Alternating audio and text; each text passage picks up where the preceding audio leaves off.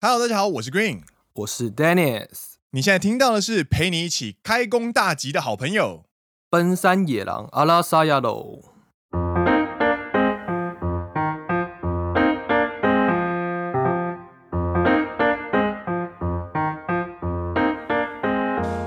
耶！欢迎来到第四季的第十四集。没错，今天呢是初六，大家要开工大吉喽。但是呢，我相信应该会有些人稍微有点忧郁，觉得啊，年假放完了要上班了。没错，大家在过年一定过得很爽，打麻将的啦，吃东西的啦，大家的腰围还好吗？那今天呢，为了要让大家能够有一个好的心情，能够开启新的一年呢，我们就要来跟大家聊一聊这几年非常流行的仪式感。其实我没有感受到它流行诶，就是好像它就不知不觉的存在在我们的生活当中。没错，它其实是有流变的哦。因为其实根据 Green 的呃观察，我们在大学的时候，哟，已经十年前了，我的天哪！我们在大学的时候呢，是二零一零年前后，那个时候非常流行一个东西叫做小确幸啊，有有有。对，然后在二零二零年前后呢，则是在流行仪式感这件事情。小确幸是村上春树的那一个小确幸，对吧？没错，它的定义就是渺小而确定的幸福。所以实际上来说，可能就是喝到一杯好喝的咖啡，坐在一间可爱的咖啡厅，然后吃好吃的点心之类的。那最近比较流行，或者是说比较存在在我们生活当中的，会是一个仪式感。对，我们在搜寻的过程当中哦，其实呃，从二零二零年、二零一九年、二零一八年，其实开始都会有慢慢的那个呃这个单字慢慢出现，慢慢浮现在大家的呃眼前哦。这个关键字，这个关键啊，对对，关键字，关键字。那这个东西呢，它的定义其实就比较像是把日子过得讲究这件事情啊。既然今天要跟大家聊聊仪式感的话呢，我们就要从它的定义开始跟大家聊。定义的话，所以一开始可能虽然我们好像找不太到出处，可是我们可以找到在某一本书里面好像有说到关于仪式感这个词，对不对？没错，它就是法国童话的小王子里面说的。他说，仪式感就是使某天和其他日子不同。使某些时刻和其他时刻不同所做的一件事情，我听起来的感觉像是他是为了和过去有所区别而做了现在这一件事情。对，其实这件事情跟我们现在所理解的仪式，它的意思是重叠而且是一致的。比如说结婚或者是成年礼，像日本一月二十号是二十岁的成年礼嘛？那对。他为了跟过去有所区别，我已经是已婚人士了，所以我跟过去不一样了。那我已经是一个成年人了，我跟过去不一样了，所以他为了证明这一件事情而办了这个仪式嘛，对不对？对，我们都是透过仪式，比方说婚丧喜庆这些人生大事，去跟过去有所区别，所以做了这件事情。但是我们现在在生活当中所感受到的仪式感。好像跟这个定义有稍微有点不一样。对，我们当然不是每天都举办结婚典礼或每天举办成年礼这种东西。我们现在主走注重的仪式感呢，它的规模跟周期其实不太一样，比较小一点。而且呢，有一个更关键的就是现在所做的仪式感这件事情呢，其实不仅是为了跟过去有所区别，反而是更注重于我们现在做的这些事是为了未来的某些事情啊。对，所以它的仪式感的话，我们现在所流行的这个仪式感，就会跟《小王子》里面提到的，就是跟某些过去某些时刻不同而做的事情，其实是定义上是有点不一样的。所以我们现在在我们生活当中无所不在、各式各样的仪式感，其实可以分成几个时间周期，对不对？比如说年度的仪式感，没错；季节的仪式感，没错，没错。或者说每周，甚至到日文所谓的 routine，它就会比较像是每天的一个固定的一个循环，然后就会造成一个以日为单位的仪式感。对，仪式感这个词其实浮上来之前呢，其实并不代表没有仪式感这件事情。其实大家的生活当中一直都有这类型，每年都会做的事，只是我们好像没有这么的把它定义化，或者是说没有这么明确把它挑出来讲。我们可能就会觉得这是理所当然。本来仪式感这件事情就是人类文明社会里面一个理所当然的东西，只是现在这件事情慢慢被浮上来，它带来的效果跟带来的呃感受，其实让大家越来越觉得这个东西很重要。就比方说，我们所谓的年度仪式感，各位就会正在经历，就是过年，它是一年一度的。没错，它有非常多的东西可以做，比方说大扫除。啊，对对对，然后拜财神、拜拜啊，或者是拜年啊，走春啊。走春，呃，对对对对对对对，还有发红包、领红包，好想要领红包。哎，我们家有领红包哎，哦，有啦有啦，听说出出社会好像是一个人两百的样子。我们家也是，就是活到老领到老，就是并不会单纯是一个只有小朋友可以领，我们家会比较变成是互相祝福的一个方式，金额不会很大，可是你。出社会之后呢，你还是可以收到红包。那相对的，你会发红包嘛？所以就是一个互相祝福的概念。啊，好棒哦！对对对，所以其实你看，领红包、发红包这件事情，它也是我们在为了要就是怎么讲，就是迎新年的那种感觉，然后所做的一个仪式。题外话，感觉你知道世界上最大的谎言之一是哪一个吗？跟红包有关，对不对？对。这个哈、哦、红包给我啦，我帮你保管，妈妈去帮你把它存起来。正解，谁该？全全世界的妈妈都喜欢帮小朋友存红包，然后等到十年之后，哎，妈妈，你帮我存的红包呢？咦，哎，有这件事情吗？台积电，台积电。哎，如果十年前真的存了台积电，现在就发达了，好不好？真的，真的，真的，现在就可以买电视了。一，然后回到刚刚的那个仪式感，那哎，不只有年度的，可能还有季节的仪式感，比如说像日本春天就会去看樱花啊，赏樱，对对，然后夏天就有烟火大会，对，我觉得这个仪式感其实可以更增添生活的风采。对对对，会让你感受到就是生活的样貌更丰富一点。因为其实呃，人生很漫长，还有两万多个日子，然后你有每一年每一年就是一直在。其实有很多时候，我们在学生时期很难想象，我们现在的生活其实更容易出现 loop 这件事情。对，就是每天之间的差异其实没有太大，做同样的事情，然后过同样的日子。那在每一个季节里面，如果有那么一天，或者是那一个一定要做的事情出现的话，那你就必须要改变你的日常，去配合这件事。新的事情一进来之后，你就会明白，哦，它就是一个分水岭。我原来已经春天了，原来已经夏天了的那种感觉。我觉得会让上班族每天一样枯燥无味的生活，加上非常缤纷的色彩。没错，所以我出社会之后，其实我更可以明白为什么大家喜欢，就是长辈喜欢发长辈图这件事情，就是互道早安这件事情，或者是呃，在过节过年的时候会发那些就是很量产，然后设计也有不一定很好看的那种。就是图片去给各大群组，其实某种程度上，大家都在完成自己的仪式感。对对对，当然不只有所谓的年度、季节，甚至你把时间周期抓得更小，每周、每天其实都有。对，然后我补充一点，在讨论小仪式感之前，我想讨论去年给人的仪式感。去年因为一整年都受到武汉肺炎的关系，所以其其实日本这边几乎没有办法去。赏樱，对，没有办法呃去参加烟火大会，没有烟火大会的，对，那也没有，所以你根本没有穿浴衣，或者是跟朋友一起在樱花树下喝酒对。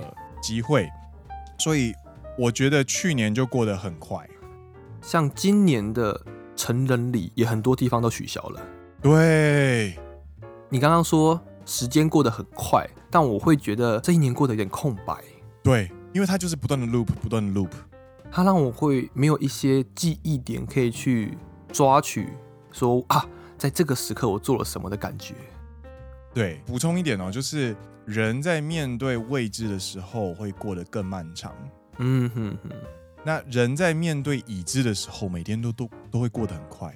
对，所以你这一年，如果你是在宅勤务，或者是你过了生活非常的自述的话，其实你的一年感受会很快，就会觉得，哎，我的二零二零怎么就这样过了的那种感觉，不知不觉当中。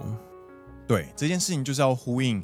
季节仪式感的重要，哎，这个是大仪式感。所谓的仪式感，它其实没有必要是很华丽，或者是说一定要做非常多的准备。我觉得这些内容是由自己决定的。每个人的仪式感的内容不一样，但目的呢是要在。你完成了这件事情之后呢，你可以感受到明显的划分，或者是我完成对于未来接下来发生的事情做好准备的话，我觉得它就可以被称为说是一个仪式感。对，其实讲起来好像很严肃，但其实它都是一种我们所谓的生活美学。嗯哼哼哼，对对对，那就举举个例子来说好了，呃，Green 呢，周末的早上呢都会起来，然后周六可能都会起得早一点。然后开始呃整理房间，比方说呃吸地板呐、啊，然后把衣服囤积的衣服全部洗一洗、晒一晒啊，然后去倒垃圾啊，然后用早上的时间把房子整理的干干净净。那为的是什么？下午就是可以耍废。你下午耍废的时候，因为你早上已经付出了这样的就是呃努力跟行动。所以你可以躺在沙发上面，看着清清晨所做的仪式后所诞生的清静的生活环境，对，你的内心就会感受到一股祥和、踏实跟一种满足，它就可以让我在周末可以真正意义上的放松。我突然想到一个例子，我觉得也很符合仪式感的定义，耶。哦，请说。我觉得睡前敲敲这件事情也非常符合仪式感的定义。等一下，等一下，等一下，等一下。一言不合就飙车，你先听我解释。你，你先听我解释。嗨嗨嗨，嗨，请说。你说我们刚刚讲的是目的是在执行之后可以达到明显的划分，嘿，明显划分，然后让自己可以面对接下来发生的事情。那睡前敲敲，哎，很明显就是睡觉之前要做的事情，它是为了睡觉而完成的一个仪式，所以它有明显的，它有明确的目的。哎，OK。第二，它需要完成各项仪式，比如说你在执行之前呢，你必须先确认好你的相机要关掉，你的耳机有插好，你的卫生纸、你的面纸有放在指定的位置。那么那么细。OK，哎哎，完成这些准备之后呢，你就可以开始执行你的仪式。这个仪式可以省略吗？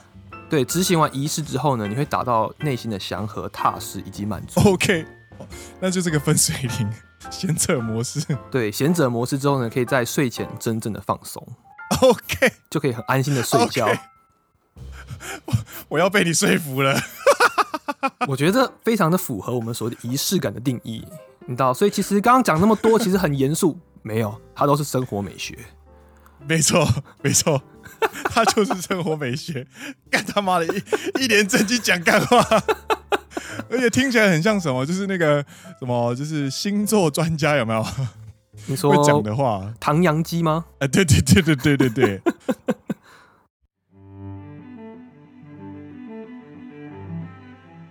射手座会在下半年和太阳相冲，天王星也会逆行，因此日常生活中会遭遇认同危机，需要较为细心的生活仪式，追求心灵祥和。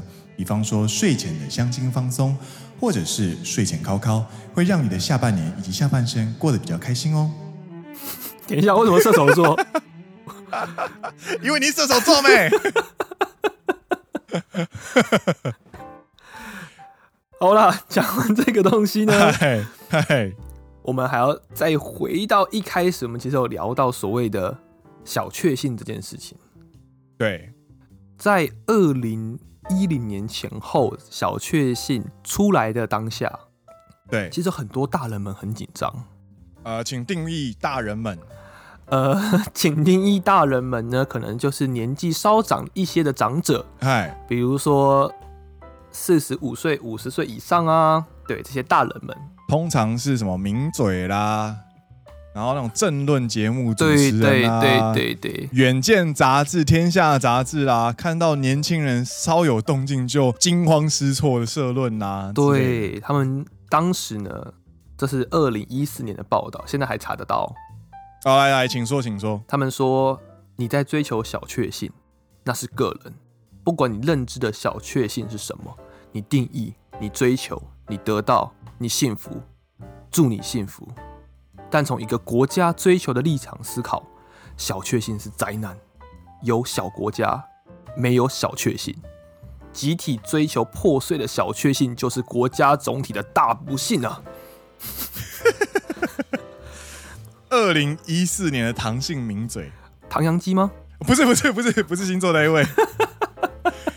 我会听唐阳鸡的分析，但是我从来不会去听这位唐姓名嘴的节目。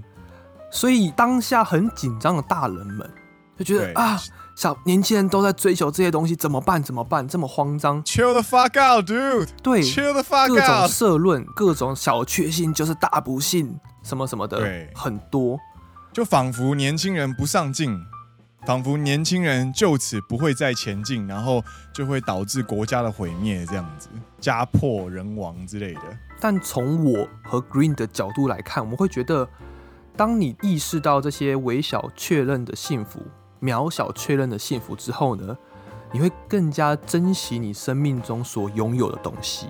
对，所以其实我们就客观来说，这过去十年呢，年轻人在贯彻生活美学的同时呢，从我们实际来看的经验来说，你觉得国家有比较差吗？你觉得年轻人的竞争力有比较差吗？没有。当时他们担心小确幸会加速浪费消费。对啊。加速物质消费，但是小确幸的贯彻下来，你发现年轻人不仅没有加速消费，反而更让每一支支出，因为都要追求需要追求的东西，比方说那个满足，比方说那个祥和，内心的平静。对对对，所以每一笔消费都有被完整的审视。你现在非常激动，我听得到你的声音非常大声。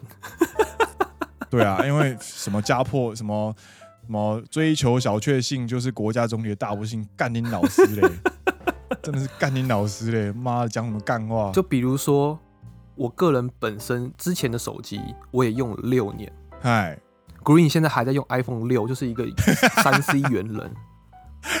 我们并不会因为我们追求生活当中那个微小确认的幸福，而去要抓非常多的幸福。这个想法是不一样的。在当初他们看这件事情的时候，他们觉得说：“哎呀，你就是要不断去抓这种微小确认的幸福，你就会买很多东西啊，浪费消费啊，浪费金钱啊。”但并不是这样的，因为你会很珍惜当下，你会知道这些东西就可以让我感受到幸福。没错，你就会反而是可以减少支出，因为这些东西就足以让我感到幸福了。我不用再去过多的物质消费，我不用再去追求一些很浮华的东西，我不用去买很贵的衣服、精品衣服，不用，我就可能只要穿 Uniqlo，我就已经满足到我内心的平静了。对啊，没错没错。那我可以把我的钱就是花到我更想要花的地方。对，所以你让每一笔支出都可以让它得到应有的价值。对对对对对对，所以各位大人们不要太紧张。不过其实他们也不是刻意要曲解年轻人的生活美学啦，我认为，因为呃，他们其实不了解，说不定那一位唐姓名嘴他身身边就是没有年轻人啊。所以他没有办法了解年轻人到底在想什么，他只能去透过媒体上面所浮现出来的东西，去片面的、去脉络化的去了解这样的文化。可是我觉得，所以引发他的恐慌，这是大人们需要去做的一件事情。我在进行世代和解，你不要加速分裂。没有没有，我要讲的是说，哎，其实也是有非常多值得尊敬的大人们是可以做到的，因为。我们会慢慢随着年纪增长，我们会有我们的既定认知。没错，没错。那你要如何去放下你的既定认知，去了解底下的人的想法？我觉得这就是身为长者要做的事情。如果他没有办法放下既定认知，而一贯的用他的偏见去看所有事情的话，我个人就不会觉得他是一个值得尊敬的长者。没错，没错。但相反的，如果他愿意。放下他过去的那段的认知，而尝试去了解年轻人的想法的话，哎，就打一个比方，我有这个想法冒出来的时候，其实是我去年在我们公司参加喝酒会的时候，那时候还没有疫情，疫情之前，哎哎，我们有跟我们的常务喝酒。哦哦哦，很大很大。呃，跟各位大概解释一下，常务的等级呢，就仅次于社长。嗨，我们常务呢，他举办了一个年轻人的饮酒会，就是只有部长跟常务中间的课长跟副课长的人全部被拔除，所以就是最高层跟最低层一起喝酒。他想要了解年轻人的声音，啊、就把课长跟中间的管理职就叫好你们不用来，我要直接跟最底下的人聊天。哎哎哎，那当然，我们还是会有一些距离感。对，喝完酒之后呢，我们还去唱歌。哎，你知道我们的常务唱谁的歌吗？唱谁的歌？米津玄师。咦呢，可能即讲。你会觉得说，虽然他有可能是事前练的，哎，这可能不是他平常唱的歌。对，但他愿意为了这一场喝酒会特别去练米津玄师的歌，我就觉得他值得尊重，你知道吗？他有踏出那一步，而且展现诚意。对，他有展现诚意，虽然他有可能是事前特别去练这首歌，但我觉得也没有关系，也没有关系，因为那个就不是他世代的东西啊。一个快六十岁的人，你觉得他平常会听米津玄师吗？对啊，有可能啊，搞不好真的有听米津玄师，也说不定。是对对对，所以虽然他们可能会有这些包袱，但我觉得对，是时候我也期许我成为那些长者之后呢，我可以放下这些成见，对，能够去倾听底下的人的声音。没错，没错，对对对，所以我没有在造成世代对立，好吗？我也在，就是 我是一个期许的感觉，哎，正面的期许，世代和解。对对对对，我是在期许说，我希望。长者们都可以放下成见，那我也期许我成为长者之后，我可以放下成见。对，而且其实以前在十年前的时候，我们刚好二十出头或者二十岁左右的时候，其实没有办法理解这件事情。但是你到了奔三世代之后呢，其实奔三这群人他在公司里面的角色其实非常特殊，因为你上面有四五十岁、六十岁，但是你下面有二十岁的新鲜人。然后你会介于一个年轻人跟不年轻人之间，就我们好像没有那么的年长，但我们稍微可以感受到上面那些团块时代的想法。对，我们已经我们已经跨越了零到一的社会化，对，但是我所以我们可以明白。二十出头，他们在进行社会化时遇到的一些挫折啊！你们体制好僵硬啊！啊！你们上下荼毒啊！啊！你们什么什么之类的 之类的，然后就是有一种愤恨，然后一种锐利锐气，然后就是我看什么事情都不顺眼，就是这样子。对啊，就像那句话说的啊，如果你年轻时没有左派的话，你就没有年轻过。好青春哦！对啊，不公不义之类的。对啊，都要打倒资本主义的高墙。对，然后三十岁之后，我要加入资本主义，加入资本主义的巨兽。对对对对，我打不倒你，我就加入你。对，所以二十岁出头的时候，你会有一种很锐气，然后你看世界都不公不义的事情。但是你在进入组织之后，你发现，如果你要长期的保有生活品质，其实某种程度上，你必须要加入组织里面，就像是岛根座一样，被社会化。不想要，没错，这就是社会化的过程。所以三十岁的人们，或者是奔三的人们，其实某种程度上已经社会化了。但是我们还没有忘记二十岁那个时候的自己，我们没有完全的社会化到是像是四五十岁那样子的一个熟练的大前辈，嗯哼哼哼，所以我们算是一种上下的一种呃，算是接呃，怎么讲？那个承轴嘛，接紧接的那个那个那个零件。对对对对，所以呃，怎么讲？在奔三时世代，其实更适合进行就 是世代和解这些事情。对，那为什么会讲到这些事情呢？因为我们觉得，哎，不只是只有小确幸。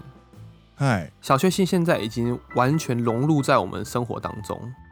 对，我们刚刚一开始我在跟丹尼斯在讨论这件事情的时候，我们想说，喂，这个会不会跟那个日本的流行语是一样的东西？就是它会不会变成一个死语，然后就不再用了，就被忘记了？但是其实我们回来再换一个层面想的时候，其实不是。呃，小确幸这类型的呃美学，它之所以被提出来，是因为它还没有被实践。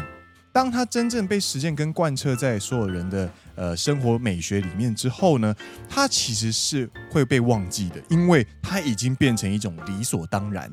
对，它当初会被指出，就是被点名出来，就是因为在那之前的人们没有意识到这样的事情。对，当你意识到，并且它已经是你生活当中一部分的时候呢，你反而就会把它当做日常，你就不会特别去讲它了。对，所以你看，经过了这十年的进化之后，当时大家觉得啊，就是很潮的东西什么的，现在已经变成日常了。对对，说大家很受人诟病的那些很花俏的咖啡馆啊，或者是什么星巴克啊，精品咖啡、精品咖啡之类的，没有，它现在就是变成是一个很日常，你可以做选择的东西，然后你明白那个东西是好东西。你有喝过卡玛吗？科玛有，科玛，对不起，科玛有有有，他是专门在做精品咖啡，对不对？对对对对对对对。然后你有喝过路易莎吗？路易莎有，我有喝过。没有，我想只是瞬间想到，哎，COMA 跟路易莎都要上市了。哦，真的假的？在台湾要准备新贵上市。嗨嗨嗨！所以你看，他们的已经融入到我们日常生活当中，达到一定的消费量水准。没错，如果它跟之前一样是一个非常小众的东西的话，它是不可能达到这个程度的。十年前的年轻人，现在变成了社会中间。那如果现在那些年轻人在重视仪式感的话，那我相信十年之后，二零三零年的时候，其实台湾整体的氛围，年轻人在重视生活美学的事情就会贯彻的更彻底。对对，对，所以他在追求这类型的生活美学的过程当中，他其实不是一个潮流而已，他是在形塑一个国家的年轻思维，他是在。不断的去形塑，它在 shaping 对对新的样貌，新的样貌，对对对。所以我相信，不是只有小确幸哦。这一次在二零一八年、一九年开始流行的仪式感这个东西呢，它会在未来的十年之内呢，去沉淀，然后发酵出更新一代年轻人的生活美学。那之后或许会有下一个名词出来。那一定会有，一定会有。我们不知道，我们就等着看。那对，也期待。那如果那个时候我们也已经不年轻了，那我们就要记得，我们现在在重视，呃，十年前重视小确幸，现在在重视仪式感的时候的心情。那我们遇到新的东西的时候，我们就要就是刚刚 Dennis 说的，像那个长雾一样，就是打开你的心胸，然后去把新的东西吹进来。对，这样的话，我们就可以跟着这个社会一起进步，一起进步，一起进步。没错，没错，没错。哎，有没有？从小确幸聊到世代和解，奔山野狼订阅起来好不好？从世代和解聊到整个社会的流变与进步，写文章了，写文章了，一切的一切都是从睡前考考的仪式感开始，仪式感开始。干，全台湾可以聊这么奇怪的东西，应该也只有我们节目了。有谁可以从睡前考考聊到社会流变？嗯，世代和解，社会流变，然后国家进步，这样子。好啦。那大家呢？不知道初六开工的心情还好不好呢？有没有因为这一集的内容而稍微让你觉得有一点正向，然后能够让你面对更光明的明天呢？希望这一集的内容呢，可以让大家可以停下来好好想一想，你生活中是不是有一些让你没有注意到的小地方，它是你的仪式感，对，或者是可以带给你生活平静、内心祥和的东西。